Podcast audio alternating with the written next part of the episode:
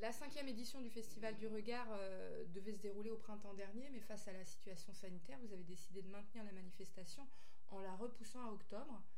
Quelles adaptations avez-vous dû faire pour que le festival ait lieu dans de telles circonstances? Alors, l'adaptation principale, c'était d'abord être sûr qu'on pouvait disposer du lieu qui nous est euh, donc euh, prêté par Poste Imo, qui, parce que c'est dans une ancienne poste, un ancien centre de tri postal. Heureusement, il n'y avait pas d'événement prévu à ce moment-là, donc on a pu quand même occuper les lieux. Et il y a eu des adaptations aussi par rapport aux extérieurs. On a quelques expositions en extérieur, donc il a fallu revoir un petit peu la scénographie. Et euh, malheureusement, la seule chose qu'on n'a pas pu faire, en fait, euh, globalement, le festival euh, se déroule en octobre, à peu près, c'est presque une copie identique de celui qui aurait eu lieu, lieu en fin mai, début juin. Alors bon, du coup, j'imagine qu'effectivement, au printemps, c'est peut-être mieux de, de, visiter les expositions en extérieur qu'à l'automne. Oui, oui, c'est sûr. C'est sûr que vu le temps, le temps automnal euh, ne donne pas tellement envie de se promener dans le parc. Après Cergy-Pontoise, l'avantage c'est que c'est une ville sur dalle. Enfin, nous, on est dans Cergy Grand Centre, la gare de Cergy Préfecture, et tout est à 5 minutes à pied. Donc, euh, quand on veut faire le tour du parc, c'est assez rapide. C'est quand même central. C'est à 5 minutes de la préfecture. Mm. Donc, ça va. C'est pas une, une balade dans une forêt ou dans euh, dans, un endroit très, euh, très éloigné du, centre. Donc on, peut toujours, avec, un parapluie et des bonnes chaussures, euh, regarder quand même les photos en extérieur. Il n'y a pas de souci. Ouais, c'est des zones passantes en fait. Alors, beaucoup de festivals, hein, manifestations et foires n'ont pas eu lieu et n'auront pas lieu cette année. C'était important pour vous de résister et de maintenir le festival? Ah oui, ça a été vraiment euh, une volonté euh, d'une part de notre directeur euh, Éric Vialatel qui voulait vraiment faire ce festival, d'autre part de, nous deux, Mathilde Théraube et moi-même, en tant que directrice artistique, on sentait qu'on avait une responsabilité vis-à-vis des photographes qu'on exposait. je veux dire, c'était tellement une année déprimante avec toutes ces, toutes ces annulations qu'on s'est dit non, mais on peut, si on peut le faire, il faut le faire absolument. Euh, il faut savoir que nous, on rémunère les artistes depuis, euh, depuis le début et que face à la paupérisation de ce, métier de photographe et aux difficultés qu'il rencontre, euh, par solidarité, on voulait absolument maintenir l'édition coûte que coûte. Avec donc Mathilde Théraube, vous avez développé une programmation autour d'un seul et même thème qui est Voyage extraordinaire. Pourquoi cette thématique? Alors, euh, d'abord, la, thématique, souvent, on change de thématique chaque année et elle est souvent euh, inspirée par le lieu que, nous allons investir, qui est chaque année différent. Donc, l'année dernière, nous étions dans une tour EDF qui est une tour un peu emblématique de Cergy-Pontoise, euh, une tour de bureau. Et donc, on avait développé le thème habité, parce que la ville de Cergy-Pontoise a été bâtie sur une utopie. Et euh, cette année, en investissant un espace euh, d'ancien tri postal plus un bureau de poste, on a eu envie euh, de, travailler autour du thème des voyages, puisque d'ici, de, ce, de lieu assez incroyable, années 70, industriel, partaient des lettres vers le monde entier. Donc ça nous a donné envie de, travailler sur les voyages, les voyages extraordinaires. Pourquoi? Parce que bon, c'est une référence à Jules Verne, bien sûr. Alors ce qu'on était loin d'imaginer, parce qu'on a choisi le thème, c'était en octobre-novembre 2019, on n'imaginait vraiment pas que, d'ailleurs personne ne pouvait imaginer ça, qu'en 2020, on pourrait plus voyager aussi librement qu'avant. Donc on s'est dit finalement, ça tombe bien, euh, les visiteurs vont pouvoir voyager en images grâce au regard des photographes que nous exposons. Alors, comment s'est opéré le choix des expositions et des photographes invités? Euh, on a voulu redonner aux photos de voyage vraiment euh, l'amplitude de leur champ d'action et ne pas nous cantonner à une vision classique du voyage. Mm. Donc il y avait les voyages historiques avec euh, par exemple Bernard Plossu et Max Pam qui sont deux photographes qui ont donné envie à toute une génération de, partir, de prendre son boîtier et de partir euh, vers des pays lointains ou à, la rencontre d'autres cultures. Euh, moi, j'avais en tête le voyage mexicain de Bernard Plossu qui qui a marqué, euh, qui est un livre culte, de même que Goïniste de, de Max Pam, qui sont deux, enfin, ces deux photographes et ces deux livres sont, restent pour moi dans l'histoire de la photo de voyage. Mmh. Il y avait aussi le voyage un peu sentimental, comme la photographe Flore qui est retournée au Maroc où elle avait vécu avec sa mère et sa sœur un, un road trip dans une période particulière de sa vie et elle arrive à traduire le voyage de façon euh, euh, au niveau du ressenti, au niveau de ce que des sensations qu'elle a vécues. En fait, c'est une sensation du Maroc qui passe au travers ces images qui sont des tirages euh, très élaborés sur lesquels elle vient déposer des pigments. nous avons aussi les voyages un peu un peu fantastiques comme celui de Cédric Delso qui nous emmène dans, dans un futur proche. Euh, une dystopie, les voyages autour des mythes américains de Rémi Noël, qui revisite euh, les paysages américains euh, à sa façon, dans des petites mises en scène. Donc voilà, ce sont des voyages vraiment subjectifs, autobiographiques, euh, qui sont euh, pas simplement une illustration des photos de voyage. Donc à chaque fois, les photographes ont été choisis en fonction de leur regard, en fonction de ce qu'ils apportaient, de leur ressenti, de ce qu'ils pouvaient nous amener comme vision euh, de, de l'ailleurs, de, de, ces pays étrangers. Je pense à la Sibérie d'Evgenia Bugaeva qui change complètement des images de la Sibérie qu'on peut avoir en tête, qui est une Sibérie assez gaie, assez, assez colorée. Euh, je pense aussi à, euh, par exemple, euh, euh, Guillou qui nous qui nous, nous, fait nous déplacer à Hawaï, qui est un tout petit, la 51e étoile sur le drapeau américain, tout petit État des États-Unis, et en fait un petit bout d'Amérique euh, dans le dans le Pacifique, donc qui, qui, nous montre sa vision et qu'on a exposé dans les bassins de la préfecture, euh, donc dans l'eau. Euh, mais aussi, par exemple, je pense à Grégor Belzig qui est parti sur la route en Arménie, en Géorgie, et qui en fait a, écrit des, carnets de voyage euh, sur lesquels il vient imprimer des photographies et qui va ensuite tremper dans du café euh, arménien pour donner une coloration particulière à son carnet. Et c'est son carnet de voyage qui est exposé avec des tirages frissons. Et euh, on peut citer aussi la photographe euh, Graciela Iturbide, qui est une photographe mexicaine, mais qui euh, elle a été élève de Manuel Alvarez Bravo, et, et, elle part en Inde, et c'est drôle parce qu'elle photographie l'Inde un peu comme le Mexique, avec ce regard très surréaliste qui est l'héritage de sa culture, de la culture des muralistes mexicains. Donc tout ça est voilà, on a nos choix se font sur des regards singuliers, sur des, des, autobiographies, sur des voyages littéraires. Je pense à Philippe Séclier qui est mmh. parti sur les routes euh, d'Italie. Euh, sur le, en partant du texte de Pier Paolo Pasolini, euh, La longue route de sable.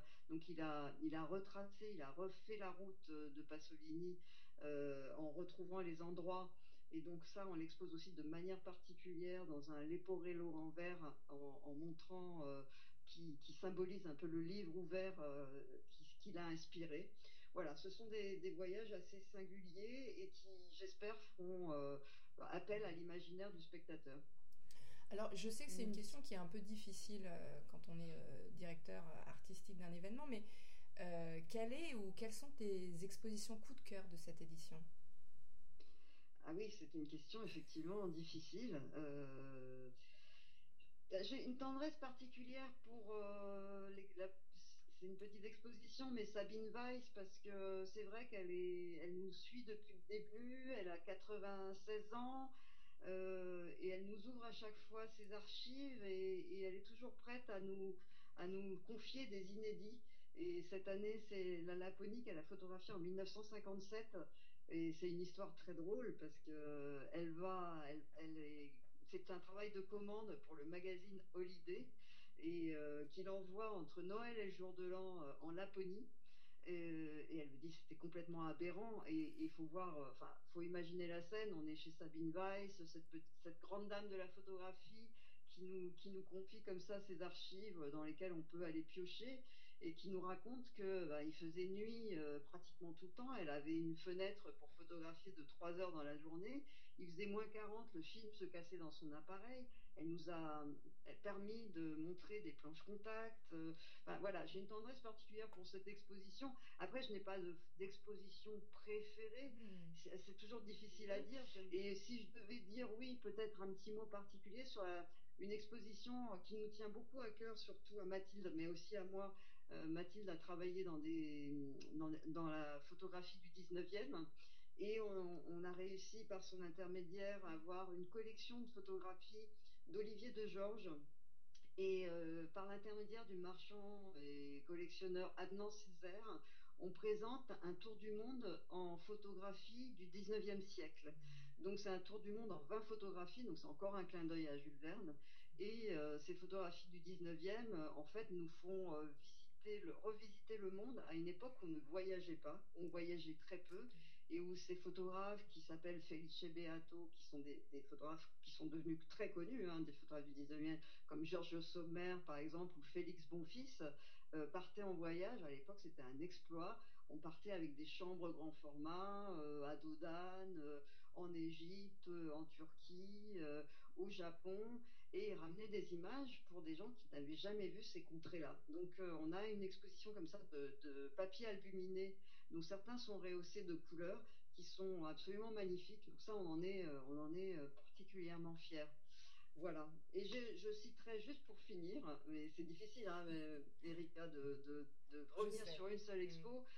J'aime beaucoup évidemment Richard Moss. je ne l'ai pas encore cité, mais alors Richard Moss était le premier que j'avais mis sur la liste et Richard Moss, il est pour moi emblématique de, de l'évolution de, la photographie aujourd'hui. C'est un ancien photoreporter, reporter de guerre, qui a donc photographié le, Congo, euh, la région du Nord Kivu euh, au Congo, qui est une région euh, extrêmement compliquée où les tribus s'affrontent et où ça change de oui, des tribus s'affrontent et on n'y comprend rien. Et pour traduire cette complexité, il a choisi le film infrarouge couleur, euh, la chambre grand format, et on expose. Il a été prépicté, il est euh, un photographe de renommée internationale, et euh, je vraiment je le remercie de nous avoir fait confiance parce que ces tirages sont magnifiques et c'est une vision du voilà d'un pays qui, qui, enfin, qui est assez, je crois, assez unique.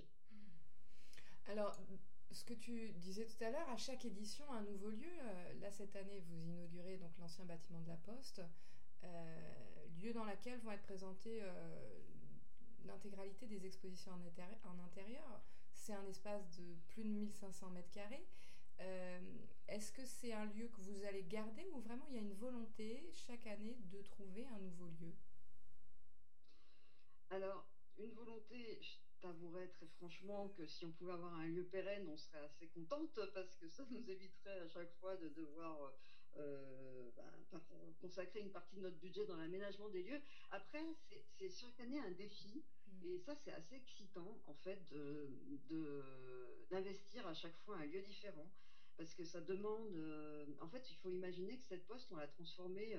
Euh, je dis ça, mais vraiment pas de façon prétentieuse, mais on l'a transformée en musée. Et, c'est vraiment un pari à chaque fois. Et, finalement, c'est extrêmement gratifiant quand après on voit les visiteurs qui se disent waouh, on n'aurait jamais imaginé dans un, dans un centre de tri postal euh, pouvoir avoir des expos euh, et puis pouvoir avoir des, tirages de cette qualité.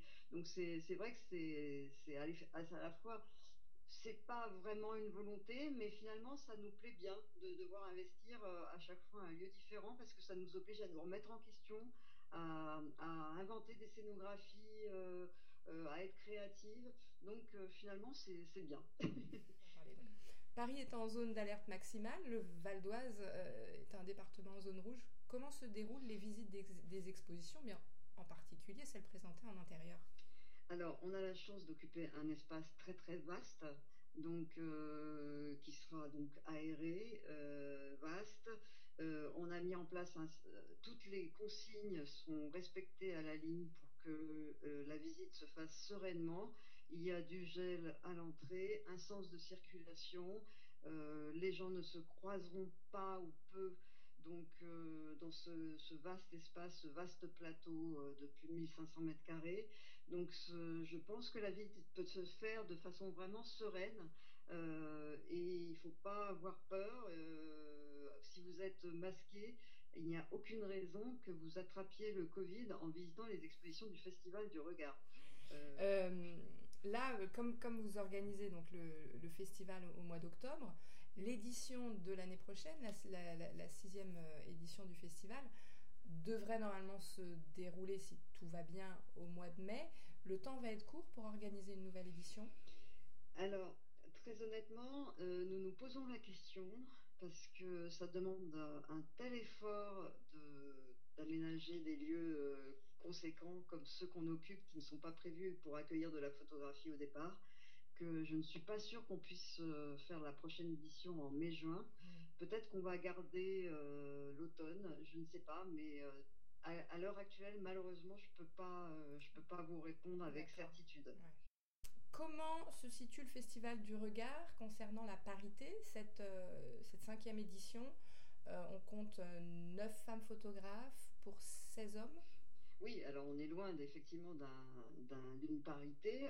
Euh, pour autant, euh, c'est un souci euh, vraiment pour nous. Enfin, nous sommes deux femmes à la direction Mm. artistique, donc évidemment c'est une question centrale et importante. Il y a deux ans, on avait une majorité de femmes dans la programmation pour le thème adolescence.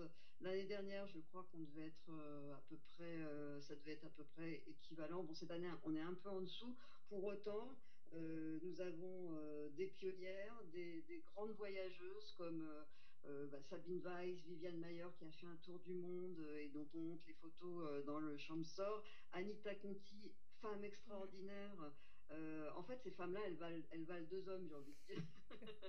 donc, si on multiplie 9 par 2, ça fait 18, donc on est en majorité. Non, je plaisante, mais cela dit, Anita Conti, première femme océanographe, à partir en haute mer. Mais on a le film euh, Exotica Erotica d'Evangelia Cragnotti, qui est aussi une, une jeune femme euh, incroyable qui est partie en mer euh, avec des marins et qui, qui raconte ce récit euh, et la vie, ce que c'est de vivre la vie de marin et la vie de femme de marin. C'est un très beau film qui est projeté à la Poste. Euh, je pourrais citer Françoise Nunez. Françoise Nunez, c'est une femme photographe très discrète dont on parle peu, qu'on est vraiment ravis, euh, Mathilde et moi, de mettre en valeur, qui a, choisi justement la thématique des femmes qu'elle a rencontrées en voyage. Donc c'est euh, des photos qu'on présente où elle, montre des photographies prises en Inde, euh, en Éthiopie et euh, au Mexique. Donc euh, voilà, les femmes sont quand même présentes, elles sont certes pas majoritaires, on, mais c'est un souci euh, qui nous, enfin c'est une question en tout cas qui, pour nous est, importante et centrale et qu'on ne néglige pas. Merci beaucoup Sylvie.